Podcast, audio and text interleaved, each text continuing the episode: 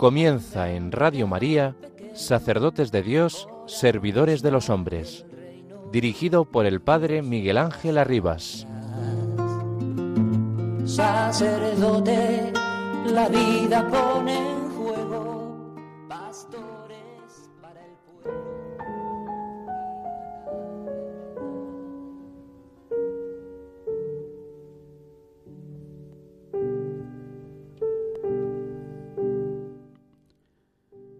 Hay un itinerario que es común a todos los santos.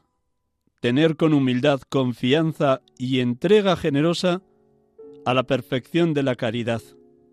Cada santo tiene su fisonomía peculiar, pero siempre se encuadra en la vocación de todo cristiano a reaccionar amando según las bienaventuranzas y el mandamiento nuevo del amor.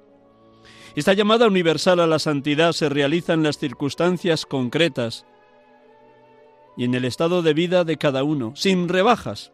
Un santo es un creyente consciente del propio barro, que se ha dejado sorprender por el amor de Dios. El vaso de arcilla puede ser una gran obra de arte si se ha dejado hacer por las manos del alfarero. Y si el Hijo de Dios se ha encarnado en nuestras circunstancias, es que esta donación inaudita de amor hace posible la respuesta de totalidad. La santidad cristiana no es, pues, cuestión de hazañas ni de fenómenos extraordinarios, sino que consiste en vivir en Cristo, participando de su misma vida divina. Esta vida nueva en Cristo se concreta en pensar, valorar y actuar como Él. Si se trata del sacerdote ministro, la peculiar consistencia de su ministerio es la caridad pastoral, es decir, el modo de amar del buen pastor, que da la vida dándose él en pobreza, según el proyecto del Padre, en obediencia, compartiendo esponsalmente la vida de todo ser humano como parte de su propia existencia, en castidad, en celibato evangélico.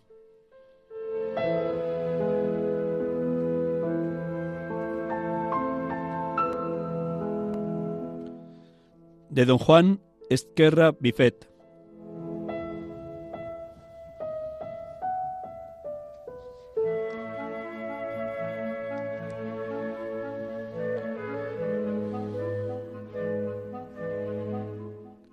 Buenas tardes, hermanos y amigos de Radio María. Estamos aquí con ustedes en esta tarde de domingo 20 de noviembre 2022, en esta solemnidad de Jesucristo, Rey del Universo. Bienvenidos, bien hallados y gracias por su presencia en el programa, por su atención permanente y sobre todo un millón de gracias por orar por los sacerdotes. Doy las gracias a Dios de tantos laicos y de tantos consagrados y consagradas que oran constantemente por la santidad de los sacerdotes y los seminaristas. También por cada uno de ustedes que seguro que siempre nos tienen ahí presentes en su oración. Cómo necesitamos la gracia, la fuerza, la ayuda del Espíritu Santo en nuestro caminar. Vamos a vivir esta tarde intensamente en esta solemnidad de Jesucristo, Rey del universo. Y como cada domingo comenzamos pregonando la buena noticia de la salvación, proclamando el Evangelio en este ciclo C, la Iglesia nos presenta cómo Cristo triunfa desde la cruz, cómo vence el pecado y la muerte desde la cruz, cómo ha derramado hasta su última gota de sangre para traer la salvación al género humano. Él es el príncipe de la paz, Él es el sumo y eterno sacerdote, el mediador entre Dios y los hombres. En esta escena maravillosa de Jesús junto a los dos malhechores, se nos describe claramente cuál es la misión que traía. Te lo aseguro, hoy estarás conmigo en el paraíso, le dijo al buen ladrón. Un instante en silencio, con esta música de fondo, recogiéndonos y hambreando la palabra de Dios, la buena noticia de la salvación, el Evangelio de Jesucristo.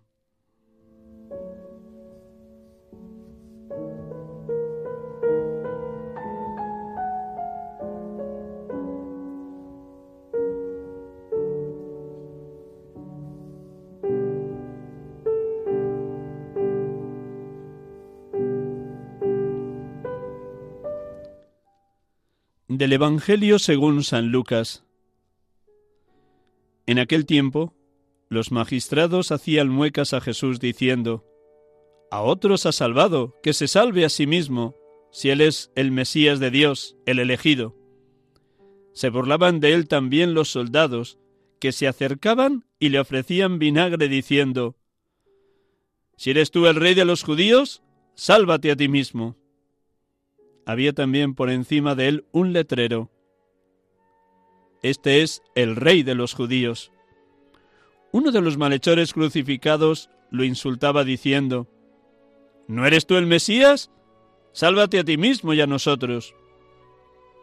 Pero el otro, respondiéndole e increpándolo, le decía, ¿Ni siquiera temes tú a Dios estando en la misma condena?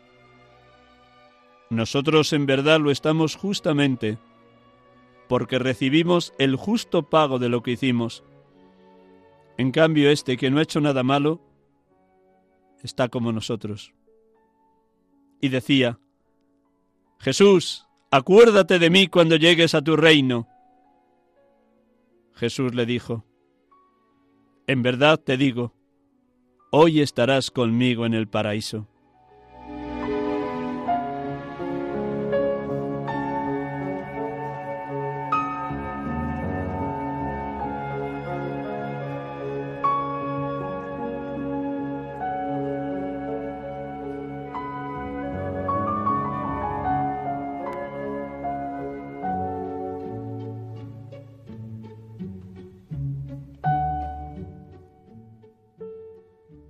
Bendito seas, Padre, por la realeza de tu Hijo.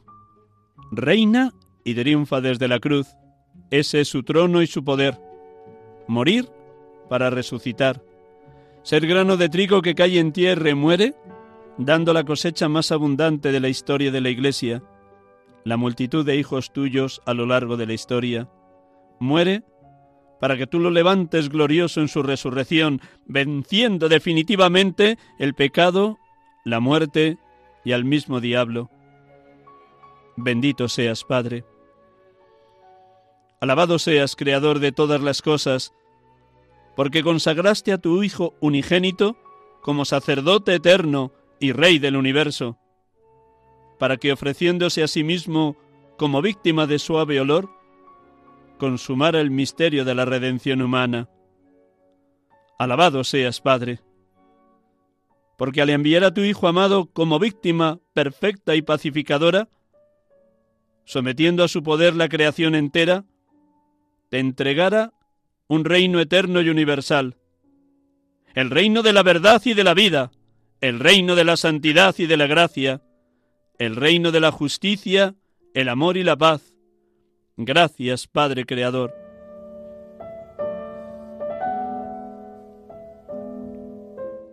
Bendito seas, Jesucristo. También hoy nosotros escuchamos lo mismo que dijiste al buen ladrón. Hoy también nos aseguras, en verdad te digo, hoy estarás conmigo en el paraíso.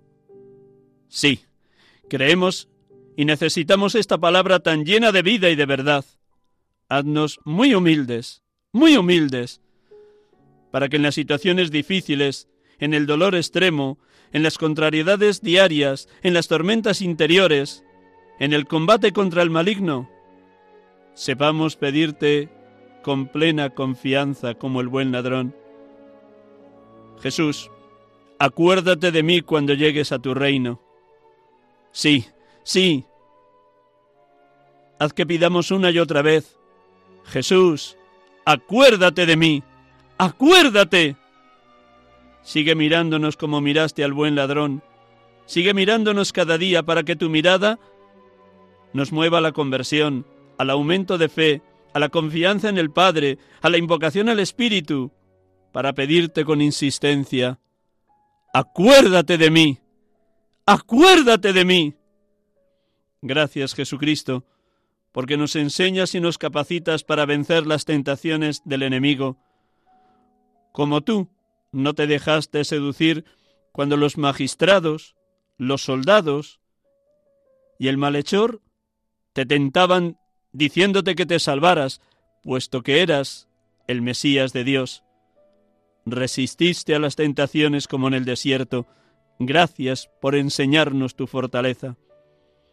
Danos esa fortaleza y esa luz de la gracia para no ceder ante las insinuaciones del enemigo, del seductor, de aquel que nos quiere separar de tu amistad, de aquel que nos quiere llevar a su terreno fangoso.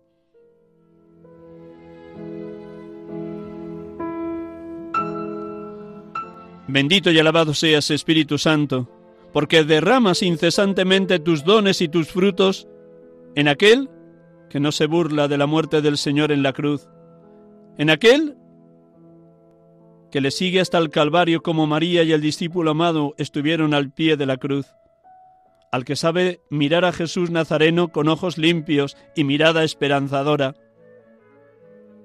al que contempla al crucificado como Rey de Reyes y Señor de Señores, al que sabe morir a sí mismo para seguir de forma incondicional al Maestro, al que está firme y fuerte por tu gracia ante los enemigos de la Iglesia, al que entrega su tiempo, su energía, sus capacidades y su dinero para los más pobres. Gracias, Espíritu de Dios, Espíritu de amor, porque desde el costado abierto de Cristo nos introduces en el misterio trinitario, para colmarnos de vuestro infinito y eterno amor. Bendito y alabado seas, oh Paráclito, oh Consolador divino. Adorada y Santa Trinidad, adorado Dios amor, gracias por esta solemnidad de Jesucristo, Rey del universo.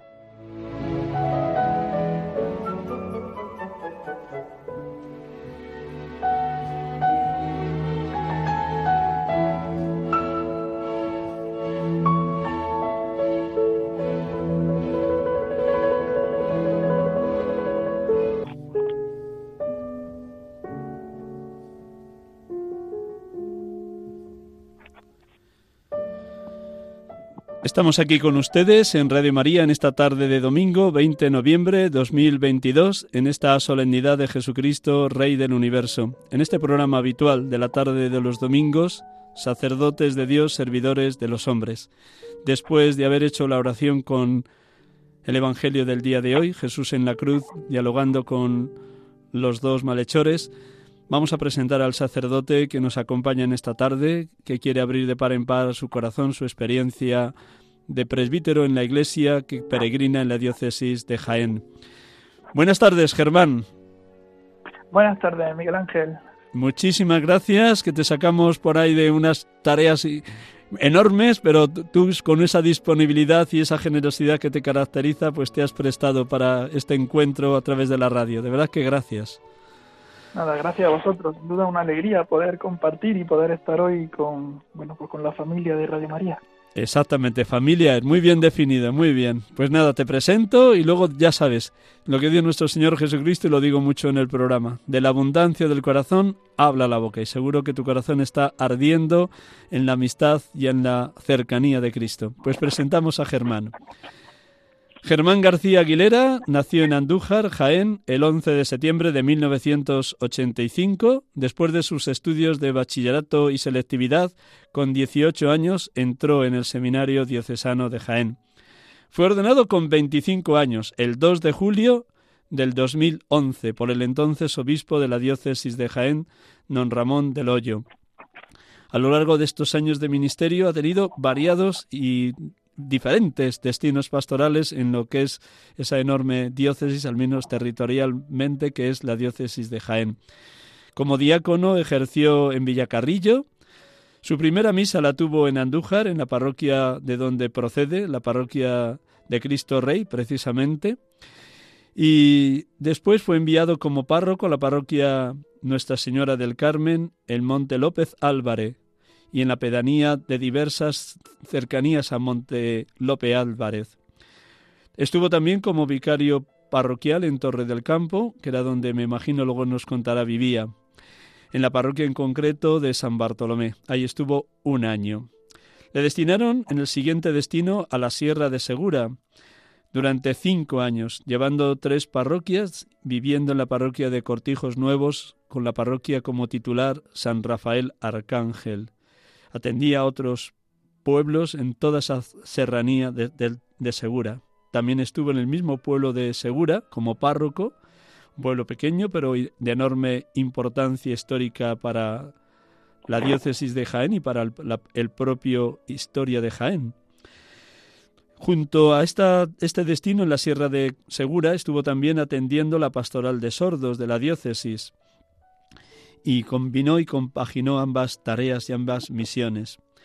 Su último destino, antes de ir a la Carolina, ahora nos hablará de la ciudad de la Carolina, ha sido Villagor, donde ha estado los tres últimos años antes de septiembre, porque desde el 11 de septiembre, que es el día de su nacimiento y casi todas las entradas en los distintos envíos pastorales ha sido el 11 de septiembre, también este año 2022 ha querido que coincidiera la entrada y la toma de posesión que llamamos comúnmente de la parroquia de las parroquias de la Carolina, pues que coincidiera con su con su fecha de nacimiento con su cumpleaños, 11 de septiembre de 2022, toma de posesión de la Carolina. Muy bien, ¿algún dato que este pobre sacerdote haya expresado mal, querido Germán? Eh, uno, por lo menos. en la anterior, en Villargorda hemos estado cinco años. Ah, cinco años, muy bien. Qué bien, estupendo, pues muy bien. Seguro que los feligreses de Villagordo te recuerdan con mucho cariño allí, de tu presencia joven y viva. Muy bien, pues nada, cuéntanos cómo te encuentras, cómo estás viviendo estos primeros meses de entrada en la Carolina. Cuéntanos, ¿cómo te encuentras? Pues bueno, con estos primeros meses yo creo que igual que los 11 años que, que ya llevo de ministerio, ¿no? Incluso la vida de seminario, es una vida a tope. Yo creo, gracias a Dios, eh, porque en el fondo es una vida muy intensa, ¿verdad? De encuentro con mucha gente, con mucha actividad. Eh, y eso, bueno, pues humanamente es un regalo grande por, por lo que supone, ¿no? Cuando luego se mira la, con la vista atrás, te das cuenta de, bueno, pues de todas las experiencias que se comparten y, y de lo mucho bueno que, que surge. Eh, sí que es verdad que eso es el borde del activismo que, que tanto cuidado tenemos que tener y a veces pues nos atrapa, ¿no? Así que, bueno, pues intentando compaginar eh, lo mejor posible, aunque bueno, hay que reconocer eh, que a veces pues pues el activismo no, nos lleva y, es verdad que el cristianismo sin Cristo pues casi que no tiene sentido. Así que bueno, intentando cuidar también eh, pues la vida espiritual. Es verdad que, bueno, tengo así mucha relación con, con algunos conventos de clausura y a veces eh, como que les digo que tenemos un pacto, ¿verdad? Que, que me sostengan con su oración porque si no tanta actividad, eh, pues bueno, pues no, no sería quizás lo que Dios quiere. Pero es verdad que la mía es, es mucha y, y, y se pone delante de tal forma que, que a veces, bueno, pues, pues nos lleva, ¿no? Hay por aquí creo que había un obispo que hablaba de un undécimo mandamiento que era no estorbar. Y a veces yo tengo muy, muy presente el intentar no estorbar a lo que Dios puede hacer a través de, de mí. Y por no estorbarle a veces llevamos un ritmo un poco frenético pero gozoso, la verdad que gozoso. Eh, de, creo que de mucho, de mucho bien y de mucha cosa buena. ¿Cómo ha sido en esa actividad múltiple que tenemos los presbíteros hoy, ¿cómo has sido capaz de combinar tu tiempo de oración, tu vida espiritual, con el hecho de ser, que me imagino que si lo pides así a las contemplativas también tú lo eres, cómo ser contemplativo en la acción, cómo compatibilizar o cómo Dios te ha ido llevando, conduciendo, madurando en ese ser profundamente contemplativo en los tiempos de oración, pero a la vez contemplativo en la acción?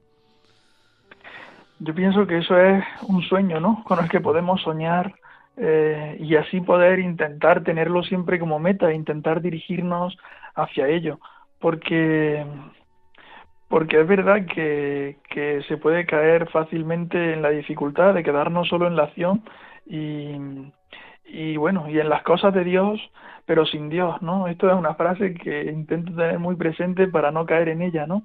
Porque se puede estar demasiado imbuido en las cosas de Dios pero tenemos que hacerlo con Dios, si no, ¿qué sentido tiene, no?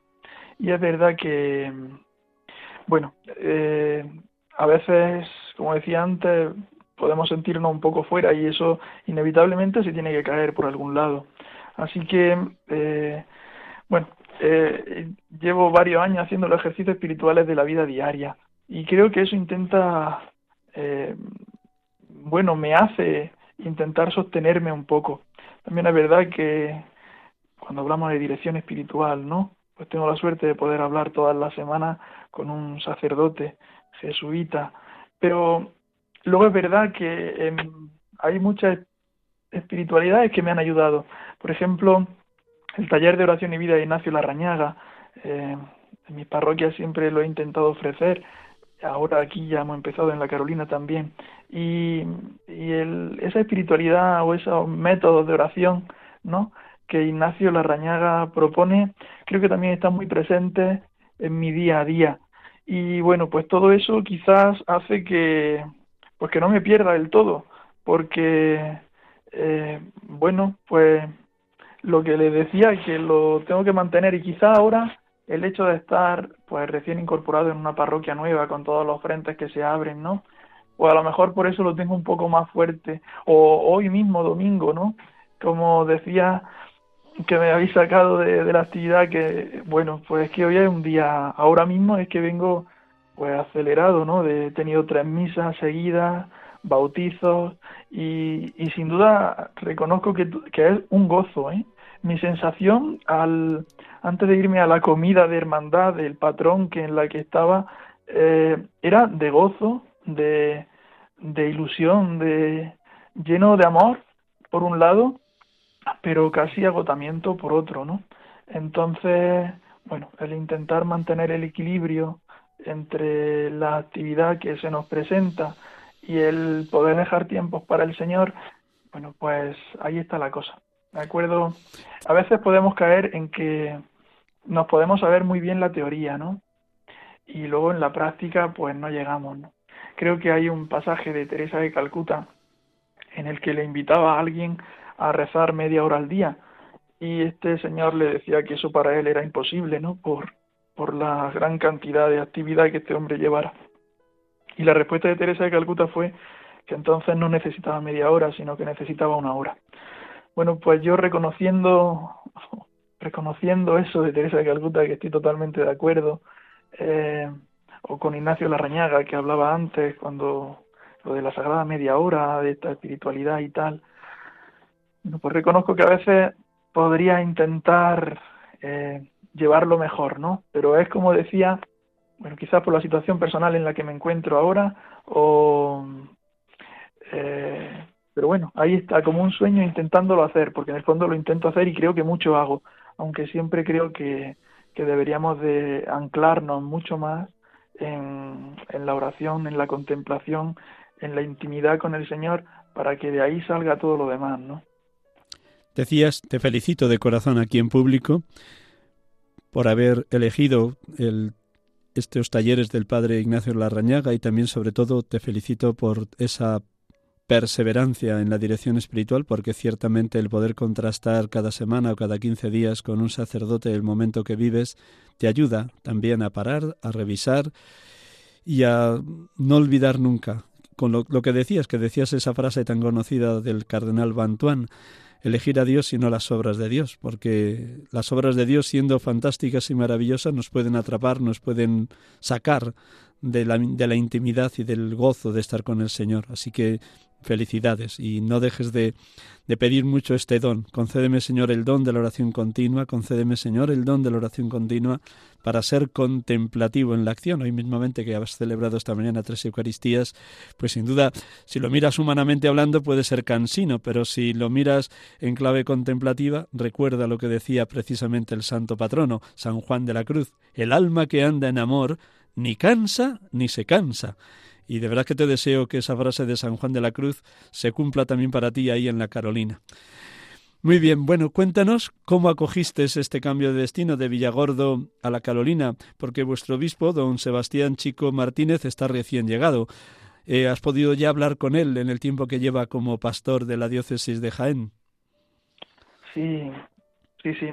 Y Bueno, lleva, claro, creo que vino en noviembre, así que, bueno, pues igual, él también lleva una actividad eh, grande, lo vemos por ahí, como hoy es el Día de los Jóvenes y seguro que está en un encuentro diocesano que han, bueno, que han, que se hace anualmente aquí en la diócesis, ¿verdad? Se hace una peregrinación desde Andújar eh, al, santuario de la Virgen de la Cabeza, que es la patrona de la diócesis, y, y bueno, él también lleva un ritmo bastante fuerte. Por eso lo que decíamos, ¿no? De intentar tener ese, ese pacto con, con las contemplativas, ¿no? Pero, bueno, lo del cambio que me preguntas, de Villar Gordo, ¿eh? que muchas veces la R del medio se nos queda por ahí fuera. Sí, verdad, tienes razón. ¿eh? Villar Gordo, sí, sí, sí. Sí, sí, Villar Gordo. Bueno, pues es verdad que allí he estado cinco años, se cumplieron el 11 de septiembre, como bien has dicho, que fue cuando me incorporé a esta a esta nueva aventura. Y bueno, eh, fue por teléfono y fíjate que me llamó estando yo con el COVID eh, y entonces me llamó para vernos. Y claro, al tener el COVID, pues no, no podíamos vernos, ¿no? Y, y luego, pues bueno, me habló de que una delegación, ya has comentado antes que estaba con, con la pastoral, con las personas sordas y sordociegas, ya llevo bastante, no sé, ocho años así y entonces bueno estaba intentando pues bueno pues intentar organizar un poco algunas cosas y entonces iba a ofrecer la, de la, delegación para las personas con discapacidad no eh, y, bueno pues me habló de aquello y quedamos emplazados para vernos pero como el covid persistía eh, pues porque dura lo que dura y yo seguía dando positivo pues eh, al final me volvió a llamar y me dijo mira que no puedo esperar que es que el tema era también el, bueno, pues lo de ofrecer eh, la parroquia. Bueno, por un lado, el, es verdad que en Villargordo los cinco años han sido, bueno, ilusionantes, apasionantes, no solo en Villargordo, tengo que reconocer que ha sido ah, también los cinco años que estuve en todas las comunidades por las que he estado en la sierra y, y el primer año en las dos que compartí. Creo que es una alegría esto de ser cura. Y y bueno, pues a veces a lo mejor no se ve, porque por un lado es verdad que podemos hablar de, de la cantidad de trabajo que se nos pone por delante y de las prisas que llevamos y el activismo del que hablaba antes, que tenemos que no solo reconocerlo, sino intentar salvarnos de él. Pero junto a eso, creo que, que es una aventura hermosa de, de, de compartir la vida con tanta gente y compartir la vida desde una perspectiva de vida con mayúscula, ¿no? A mí me gusta siempre tener muy presente el Evangelio de San Juan, en el capítulo 10, en el versículo 10, cuando Jesucristo dice que, ha venido al mundo para que tengan vida, pero la tengan con abundancia. Y es verdad que en el seno de las comunidades parroquiales, cuando en el círculo íntimo de la comunidad, no, eh, no a veces el ser cristiano por tradición, no, o el ir a misa de vez en cuando, o, o acudir a las bodas o tal, no, o tener un sentimiento religioso, sino el poder ser familia grande de Dios, ¿no? Ahí se, se experimenta la dulzura, la, la, ternura de Dios en relación con los demás, ¿no? Y bueno, pues la realidad última, que es por la que me decía, me preguntaba de Villargordo, han sido cinco años, es verdad que era una comunidad, es una comunidad donde se vivía el cristianismo de forma hermosa. Y mi antecesor, que también estuvo no sé cuántos años, cuatro, trabajó de forma genial con la comunidad y la comunidad una comunidad cristiana eh, que tienen muy claro que su centro es Cristo y, y no es, eh, pues bueno, quien pase por allí. A veces podemos ser eh, pensar que el sacerdote hace la parroquia y bueno, el sacerdote trabaja, pero la comunidad tiene identidad propia y eso cuando es así es una alegría. Sin toda la comunidad de la Asunción de, Villargordo es una comunidad que tiene identidad propia. Han pasado muchos sacerdotes por allí eh, que han, bueno, pues que han intentado transmitir ese carácter, ¿no? Eh, desde Don Tomás Riva, eh, que él creo actualmente está en Linares y ahora ya jubilado. En estos últimos años que, hemos, que he estado yo en Villargordo, la verdad que me ha acompañado mucho y era una alegría porque eh, ahora hacían la comunión los hijos de los que él le dio la comunión, ¿no? Y bueno, la gente lo recordaba mucho, sus charlas bíblicas y tal. Bueno, pues la gente eh, que, que con él eran jovencitos que aparecían por la parroquia, pues hoy siguen estando allí. Es decir, estamos hablando de una comunidad Pero junto a eso, es verdad que en este tiempo en el que yo he caminado con ellos, pues, pues ha seguido siendo un regalo grande en el tema de, de tener una comunidad muy numerosa, una comunidad muy comprometida y de ver cómo se hacían cristianos nuevos. No sé si la expresión es la mejor, pero el tema es hacer cristianos. Y bueno, allí se empezamos eh, con, con, los grupos alfa, que precisamente esta tarde eh, comenzamos el primer grupo alfa, ya hicimos la presentación el otro día y todas esas cosas, y esta tarde comienza aquí en la Carolina. Eh, bueno, empiezan cuatro grupos. Pero en Villargordo, eh, pues un grupo de catequistas, de gente buena de la parroquia, se lanzaron a hacer alfa en Jaén, porque allí no lo teníamos todavía, y, y, luego lo dieron en la parroquia y creo que ha pasado mucha gente por esa experiencia que después muchos han continuado con Delta, ¿no? Intentando llevar sobre todo el método de acción católica, eh, cada dos semanas lo hacían allí. Y es verdad que esa experiencia, eh, puedo decir, es que Jesús, Jesucristo, es lo mejor que nos puede pasar. El tema está que a veces lo vivimos como, como tradición, ¿no? Hacemos la primera comunión, ese día se hace una fiesta grande, hermosa, se invita a la familia, se compra un traje nuevo y nos vamos al bar, pero, pero eso no es acogerse a Jesucristo, ¿no? Hay muchas formas de hacer la comunión. De hecho, estos días, en algún encuentro que tenía, él le decía a la gente, ¿cuántas veces hace la comunión? A unos jóvenes. Y algunos decían que una vez, y dice, ay Dios mío, si es que estamos todavía... Bueno, pues el tema es que en Villargordo esos encuentros de alfa, que lo ofrecía luego siempre a los padres de los niños de primera comunión. Y, y bueno, generosamente ellos accedían a, a la invitación de, de poder tener esa experiencia y luego los resultados pues era que se encontraban con el Señor. Y es que ahí ya no hay que hacer nada más, es que ya lo hace todo el Señor. En el fondo, Él es el, bueno, el que lleva todo esto, si es nosotros somos meros colaboradores, ¿no? Y cuando por fin, eh, como decía el libro del Apocalipsis, creo que era el domingo pasado, ¿no? el Señor está a la puerta y llama, ¿no? Y si le abre, entraré y cenaré contigo.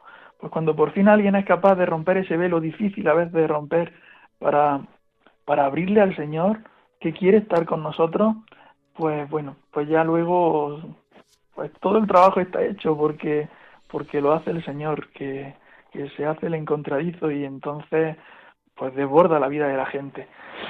Es verdad que en aquella parroquia, eh, desde el principio, porque además lo hice también en la anterior, en Cortijos Nuevo y todas las aldeas alrededor, ofrecíamos cursillos de cristiandad. Aquí en Jaén todavía no estaban dando y nos íbamos a la vecina diócesis de Córdoba, que nos acogieron siempre de forma pues, entrañable. Y, bueno, pues la experiencia de, que muchas personas, eh, las primeras eran así un poco insistiendo a tiempo y a destiempo, esto como San Pablo, ¿no? Pero luego cuando por fin alguno hacía cursillo de, de cristiandad, porque claro, no le puede explicar nada eh, un fin de semana donde te encierran en una casa, se come bien, yo le decía, bueno, por lo menos va a comer bien. Y te van a dar muchas charlas.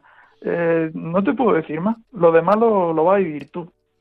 Entonces, claro, como, como lo bonito de todo esto es la experiencia después de hacerlo, pues eso lo tiene que ver después, no lo puede empezar por ahí. Y bueno, el caso es que cuando algunos lo empezaron a hacer, ya tampoco hacía falta insistir mucho porque su propio testimonio invitaba a otros, ¿no? Y esa experiencia fortaleció muchísimo a la comunidad al principio de llegar también a aquella comunidad, me acuerdo que 12 matrimonios nos lanzamos a la aventura de hacer el fin de semana de encuentro matrimonial. Y, bueno, pues igual, ¿eh? encuentro matrimonial, quien lo conozca sabe que es un regalo que siempre se hará a la pareja, siempre, sea la situación por la que esté pasando. Si están mal, genial, si están bien, genial. Es decir, el, el encuentro de el fin de semana de encuentro matrimonial hace que el matrimonio eh, llegue a una comunión de vida que difícilmente se llega si no es pasando por un fin de semana, ¿no? Y, y todo eso, bueno, pues todas esas experiencias fuertes se fueron concentrando en la vida de comunidad. Después es verdad que, bueno, para darle continuidad a todo, porque el tema de cursillo de cristiandad es un fin de semana que te deja pletórico, ¿no?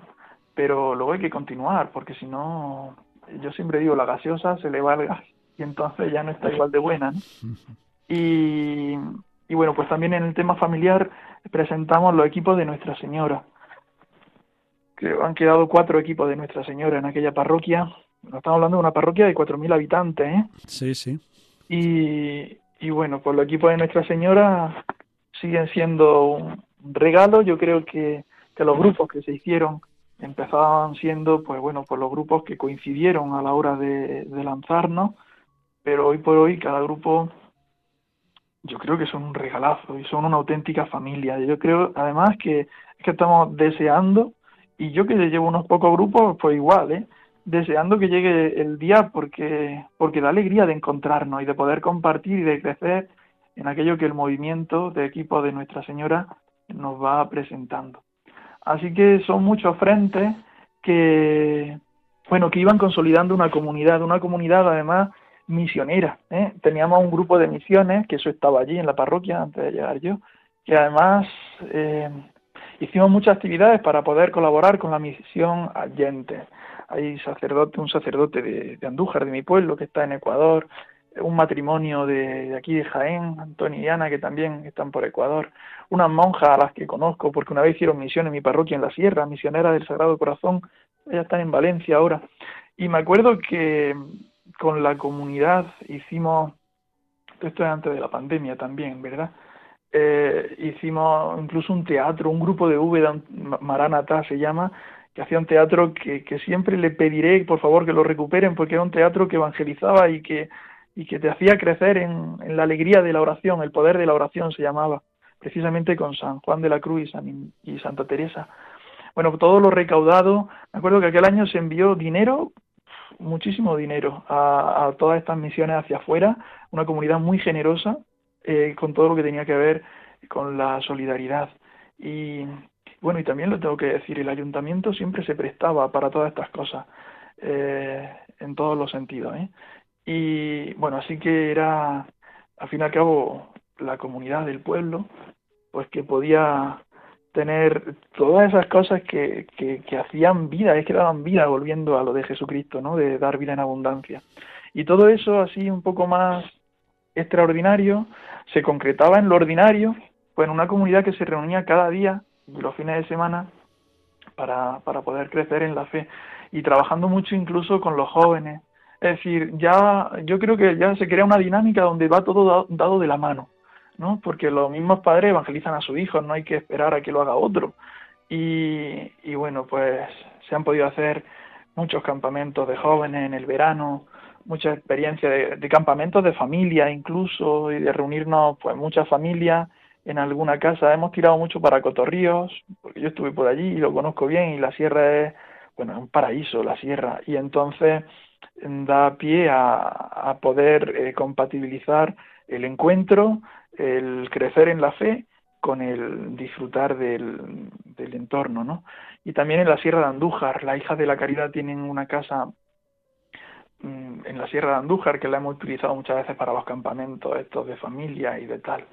Y, y, y bueno, pues todo eso eh, es verdad que había una comunidad muy fuerte. Yo creo que hay algunos grupos cristianos que miden eh, sus comunidades por la participación en, la misa de la Pascua, ¿no? Es decir, eh, bueno, yo al fin, y al cabo aquí era la experiencia del día a día, pero es verdad que en la misa de la Pascua, el sábado santo, es que era un, un regalazo de, de ver bueno, cuando nos repartíamos las tareas, ¿no? De la liturgia, de quién pone una cosa, quién toca las campanas, quién enciende las luces, quién tal, eh, al final acabamos ahí una lista de más de 80 personas solo de participación, ¿no? Eh, así que luego en, en, todo lo que se podía llegar a hacer, en visita de enfermos, en, no sé, había muchas cofradías muy bien, déjame, vamos a avanzar un poquito. Cortamos, cortamos. Gracias, gracias, Germán. No, tranquilo, has, has, estado muy explícito, muy concreto, muy hermoso todo lo que Dios a través de ti ha puesto en marcha allá en Villargordo, junto con la herencia de los sacerdotes que estuvieron antes que tú, que no te has olvidado de ellos, y te felicito, que siempre tenemos el riesgo de llegar a una parroquia y borrón y cuenta nueva. Tú no has heredado una comunidad muy viva y la has potenciado. Dios se ha servido de ti para potenciarlo, que todo es gracia, todo es don, todo es iniciativa divina. Te llama el obispo, no puedes ir a verle porque estás con el COVID y te dice que vas destinado de párroco a la Carolina una ciudad o un pueblo muchísimo más grande que Villargordo. ¿Y, ¿Y cómo fue tu sorpresa y cómo ha sido la llegada? ¿Cuáles son los retos que tienes por delante? Bueno, simplemente pues tirar para adelante, ¿verdad? A veces decir pues lo que sea lo mejor, intentando hacerlo, mm, ya está, tirar para adelante y un poco noqueado, así que sin pensar mucho. Al llegar a la Carolina, eh, bueno, pues a veces se hablan de las diosidades, creo que habláis mucho por Radio María, ¿verdad? Y pues aquí viendo eh, que quizá esto es lo que Dios quiere, ¿no? Y, y ahora estoy conociendo, conociendo... La realidad pues del pueblo humana y, y religiosa. Política Claro. y económica, familiar y social. Sí, sí, todo, eh, porque además es muy distinto y pienso que eso es fundamental. Y es verdad que el, bueno, el ver eh, un poco por dónde hacer y haciendo a la par, ¿no? Que, pero sí que, eh, pues eso, que se me presenta por delante un proyecto bastante ilusionante en cuanto a, a intentar eh, que podamos crecer como familia y como comunidad cristiana. Igual aquí eh, creo que eso que decía de las diosidades, que, que hay que verlo, ¿no? Pero, el, en fin, un poco expectante en ver por dónde mejor hacer y ver qué es lo que quiere Dios, ¿no? Pero sí que es verdad que me encuentro un pueblo pues mucho más grande. Aquí estamos dos sacerdotes, dos párrocos. Eh, hay tres parroquias. eh, creo que, bueno, ¿Y, esto, y, y cuántos habitantes tiene la Carolina con respecto a Villalgordo? eso, aquí hay unos 15.000 habitantes y bueno, la, la reorganización del el equilibrio del encargo pastoral, pues hay que verlo. Eh, yo llevo dos parroquias, una de ellas tiene 7.500 habitantes, la otra es como la, pues el centro del pueblo en cuanto a las cofradías y todo está allí. Eh, luego, además, como el pueblo está pues, muy expandido, ¿no? Pues tengo otra capilla en otra, en el barrio por donde el pueblo creció, que, casi, si nos descuidamos, juega como si fuese una parroquia. Luego, además, la Carolina eh, es la, la Peñuela ¿eh? de San Juan de la Cruz, un sitio muy importante, que a veces San Juan de la Cruz se le identifica con, con Úbeda, porque allí murió, pero en verdad, eh, precisamente estos días estoy intentando leer bastante de San Juan de la Cruz y he leído las cartas que él escribió estando aquí en la Peñuela y él quería estar aquí, le gustaba estar aquí, aquí era donde él se sentía en paz. ¿eh? Entonces se ve que el prior de Carmelita eh, de, de Baeza le quería cambiar o algo, pero él donde quería estar siempre era aquí. Lo que pasa es que unas calentuillas en una carta que escribió le hicieron tener que irse a, a Úbeda en busca de un médico, porque aquí solo había un convento, ¿no? Y bueno, ese convento es el origen de, de todo este pueblo. Y, mm, y entonces, bueno, pues la eh, aquí hay una ermita que precisamente es el lugar donde San Juan de la Cruz siempre quería estar. De hecho, está el milagro de la bilocación de San Juan de la Cruz, que el día que murió, eh, los carmelitas que estaban aquí, pues lo vieron celebrar misa en, en esta ermita que también pues, está escrita a mi circunscripción de pueblo, ¿no? que también la tengo que atender pastoralmente. Y es curioso porque ayer leía como él decía que se tenía que ir a Úbeda, pero que luego quería volver aquí. Y luego, pues leyendo lo del, lo del, lo del milagro de la bilocación, digo, pues efectivamente volvió, ¿no? Y, y entonces lo encontraron ahí celebrando misa. Y luego también una residencia ancianos. Y entonces, eh, bueno, pues lo veo todo como un proyecto, intentándolo conocer para poder hacer y, y además, pues, pues, pues poco a poco. Es verdad que aquí hubo eh, presencia de religiosas, de la hija de la caridad. Yo creo que hace treinta y tantos años, todo eso tengo que ir conociéndolo más, ¿verdad? Treinta y tantos años que ya no están aquí, pero la semana que viene, el domingo, celebramos la Virgen de la Milagrosa, ¿no?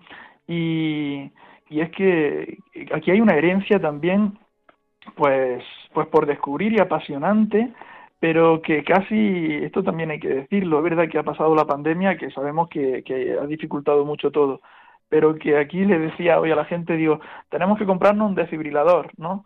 Porque aquí había asociación de la medalla milagrosa y casi que se está, bueno, que casi que ya no late. Y entonces, bueno, vamos a aprovechar la fiesta de la medalla milagrosa para que si Dios quiere, eh, eso se le pueda seguir ofreciendo a la gente, porque lo que quería decir es que el tiempo que estuvieron aquí la hija de la caridad, todavía no conozco suficiente, pero creo que tuvieron un hospital, hicieron una residencia, incluso uno de los templos parroquiales que tenemos eh, está gracias a su presencia aquí. Y la gente, eh, no hace falta que sean tan mayores, pues si fueron hace 30 años, pero hoy precisamente en la comida en la que estaba me hablaban de, de cómo su presencia, del coro que había, de cómo visitaban las casas de enfermos, tal. Es decir, eh, toda esa riqueza está de alguna manera todavía por aquí latente. Luego, no hace tantos años, estuvo aquí también la congregación de, la, de las monjas de la Sagrada Familia de Burdeos. Y, voy conociendo cómo las religiosas es que le han dado vida, pero, pero pero a un nivel fortísimo aquí a muchísima gente y han mejorado la vida de muchísima gente. Aquí tenemos eh, Carita, ahora lo tiene Carita, eh, una fábrica, una carpintería, pero una carpintería industrial en toda regla, que fue promovida por una religiosa, creo que se llama María Dolores, y actualmente está por el norte, pero ya me dicen que muy mayor, porque digo, pero si es que todo lo que voy viendo, y, está todo circunscrito a la Sagrada Familia de Burdeos, ¿no? bueno, y al apoyo de Caritas y de la comunidad que, se, que aquí ha ido trabajando.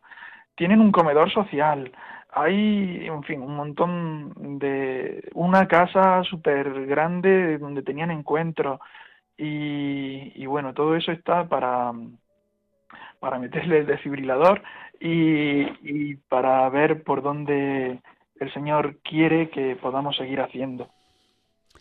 Así que aquí, bueno, por tener tanto frente, un pueblo que conocemos bien, ¿verdad? El Centenillo, con un pueblo precioso, con, con, una comunidad eh, sin duda a la que también atender y además con la casa Villapaz ¿eh? de Oasis, de esto quizás puede hablar mejor que yo, pero con que tanto encuentro allí se, se tienen y, y, el, y la alegría de, de saber que ahí se encuentra tantísima gente que además se pueden encontrar con el Señor bueno, pues yo creo que aquí tengo muchos frentes en los que, si Dios quiere, pues ojalá que podamos ser instrumentos suyos para poder eh, para poder hacer el reino de Dios. Hoy que estamos celebrando Cristo Rey, pues nunca mejor dicho. Me alegra escucharte, me alegra tu entusiasmo, tus ganas de darlo todo, de no reservarte nada, pero permíteme, como ya hermano más mayor de edad, que te recuerdo lo que tú has dicho al inicio, elegir a Dios y no las obras de Dios porque si no, el riesgo del activismo lleva a quemarnos o a agotarnos o a rompernos, ¿no? Es verdad que dice San Pablo, con sumo gusto me gastaré y me desgastaré por el reino, por la evangelización, hay de mí si no evangelizare, pero, pero antes hay que eso, estar a solas con el amado, tanto que estás leyendo ahora a San Juan de la Cruz y te felicito, empápate de él y fíjate cómo la vida le llevó por caminos y por senderos que le obligó a, entre comillas, lo obligó a estar mucho tiempo a solas, no solo los nueve meses de la cárcel de Toledo, después de traerlo prisionero desde Ávila, sino pues por todos los lugares por donde pasó horas y horas y horas a solas con el amado. Así que mm, vas a tener ahí en la figura de San Juan de la Cruz un señuelo, un ejemplo, un estímulo, un referente de un hombre santo 100% y que sigue siéndolo como referente para todos los presbíteros del siglo XXI. No dejes de leerlo. Una última pregunta, porque como ya sabes en esto de la radio, el tiempo vuela. Bueno, ¿cómo has vivido en estos 11 años de ministerio la fraternidad sacerdotal? ¿Qué echas de menos que se podría mejorar en el presbiterio diocesano de Jaén? Bueno, eh, por un lado, a mí, yo a veces intento diferenciar y creo que hay que hacerlo, porque a veces bajo el nombre de fraternidad sacerdotal metemos otras cosas. Y por un lado está la amistad sacerdotal, que puede ser muy buena, pero por otro lado está la fraternidad sacerdotal, que además eso es que creo que Dios lo quiere mucho, ¿no? Y bueno, yo puedo decir que doy gracias por, por el obispo don Sebastián, que sin duda está marcando un estilo muy distinto en, en todo. Está presentando una nueva actitud eh, diferente y ojalá que, que sepamos valorar eh, cómo nos está invitando a, a ser sacerdotes de Cristo y a ser sacerdotes que buscan tener a Cristo como centro y además crecer en, en todo lo que supone el presbiterio, ¿no? En todo lo que supone el, el, querernos de verdad y el respetarnos de verdad como hermanos, eh, independientemente de que seamos amigos o no. Y, y el saber valorar todo eso. Es verdad que, que creo que es una... Decíamos antes que nos podemos saber muy bien la teoría, pero lo bonito de todo es saber hacerla, ¿no?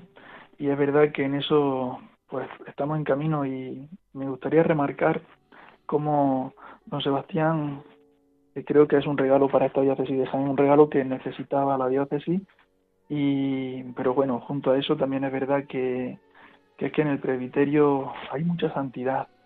Eh, yo, un sacerdote mayor que murió pues murió en enero de este año o en diciembre, no, murió en diciembre, en enero era su cumpleaños, eh, don Bernardo Velasco. Y me acuerdo que hablaba bastante con él, porque era un hombre muy sugerente de él. Se dedicó al cursillo de cristiandad casi toda su vida y bueno, ha sido un regalo esto, bueno, estos últimos años que pude compartir con él. Y, me acuerdo que él siempre me decía, me invitaba a la rodilla, que es lo, pero a rezar con el nomenclator. El nomenclator es este libro que tenemos en alguna diócesis, ¿no? Donde sale la foto de cada cura y los cargos pastorales que tenemos, donde estamos y nuestros datos y tal. Y decía de rezar con el nomenclator. Y es verdad que, que muchas veces lo he hecho. Y, y se puede de verdad eh, ser consciente y reconocer, que a veces lo damos por hecho, pero reconocer cuánta santidad hay entre los sacerdotes y cómo a veces, bueno, pues esto que me advertía, que lleva toda la razón del mundo y de que a veces estamos tan inmersos en, tanta actividad y es que eh, cada vez estamos menos curas y, y, parece que queremos mantener la actividad que se tenía. Yo aquí a la gente le tengo que decir, porque me dicen que, que no se queda el horario de las misas. Y sí, sí, pero es que ya no hay cinco curas en la Carolina, es que ahora hay dos. Entonces resulta de que de que la realidad tiene que ir cambiando, pero es verdad que, bueno, aquí hay el, el obispo está trabajando mucho por, la renovación pastoral y hay un, bueno, no me acuerdo del nombre ahora mismo, me queda en blanco, un grupo de, bueno, en Barcelona era donde se mueven ellos y estuve yo haciendo un curso con ellos donde nos invitaban a, a intentar, estoy pensando en el nombre, no me acuerdo. Tranquilo. Te vendrá después. a la renovación pastoral y sobre todo actualizándonos, intentando llevar a Cristo y a ser efectivos pero con Cristo y precisamente también desde la oración y tal, ¿no? Bueno, pues que en, el, en la relación con, con los sacerdotes, eh, bueno, pues reconozco que a veces estamos pues demasiado volcados con, con la vida pastoral y, y sin duda es una riqueza inmensa, inmensa la que tenemos. Es verdad que en cuanto al, a la vida del sacerdote, cuando la tenemos tan volcada hacia nuestra comunidad, eh, pues bueno, hay que reconocer que en la comunidad también uno encuentra esa familia de los hijos de Dios y ahí se va caminando. Pero bueno, pues por ahí. Tenemos que ir terminando, Germán. Eh, de verdad que un millón de gracias por abrir tu corazón, por esa espontaneidad con la que nos has hablado, por esas ilusiones que detecta uno cuando te escucha y cómo el Espíritu de Dios va a ser maravilloso en ti, en todo lo que tienes por delante como un enorme reto, ¿no? El solo hecho de 15.000 habitantes, solo dos sacerdotes, cuando antes había cinco, pues es todo una tarea. Por eso mm, a la gente transmítele mucha paz para que también tengan paciencia, porque como bien señalabas, no era como hace 15 o 20 años, ¿no? El número de sacerdotes. Vamos a terminar, perdóname, y vamos a terminar con una oración al Espíritu Santo. Tenía preparada la consagración que expresó Benedicto XVI en Fátima, pero es muy larga, la vamos a dejar para otro día, así que permíteme que termine con esta oración de San Pablo VI, porque ah, escuchándote, seguro que tus feligreses de la Carolina van a orar por ti para que el Espíritu esté grande, poderoso, potente en cada una de las acciones que lleves adelante. Transpirar a Dios y irradiar a Cristo, como Juan Bautista. Es necesario que yo mengue para que Él crezca. Un minuto, despido a la gente, te despido a ti. Así que escucha esta oración por ti, para ti, al Espíritu Santo, para que Él te llene y te colme.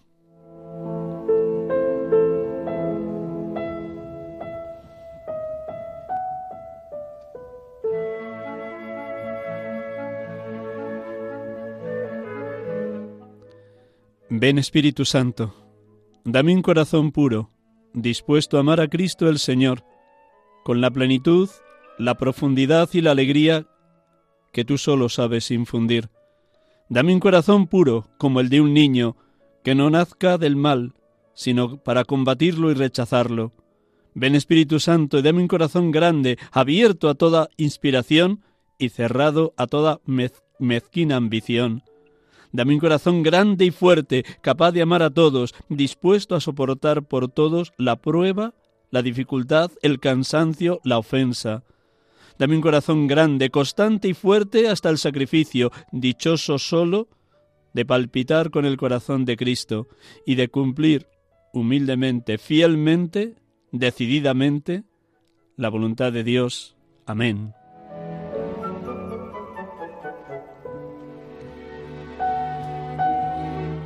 Queridos hermanos y oyentes de Radio María, hemos tenido la dicha de poder dialogar en esta tarde con Germán García Aguilera, párroco de la Carolina, Jaén, recién llegado a este pueblo grande de 15.000 habitantes en la diócesis de Jaén. Mm, Germán, muchísimas gracias. De verdad que un millón de gracias por habernos prestado estos minutos después de la mañana tan intensa y la comida con la cofradía o la hermandad de San Juan de la Cruz. Muchas gracias a vosotros y bueno, ya que estamos y todo, todo lo que hemos dicho, pues que sigamos siendo familia, como decíamos antes, y además teniendo esa unión en la oración que tanto necesitamos. Pues oyentes, recen por Germán García Aguilera, este sacerdote joven, 11 años de ordenación, dispuesto a ser sembrador de Evangelio en la Carolina. Buenas tardes a todos, muchas gracias por su escucha y por su oración por la santidad de los sacerdotes y los seminaristas. Buena semana y hasta el próximo domingo si Dios quiere. Dios les bendiga. Sacerdote. Acaban de escuchar el programa Sacerdotes de Dios, Servidores de los Hombres, dirigido por el Padre Miguel Ángel Arribas. Sacerdote, la vida pone.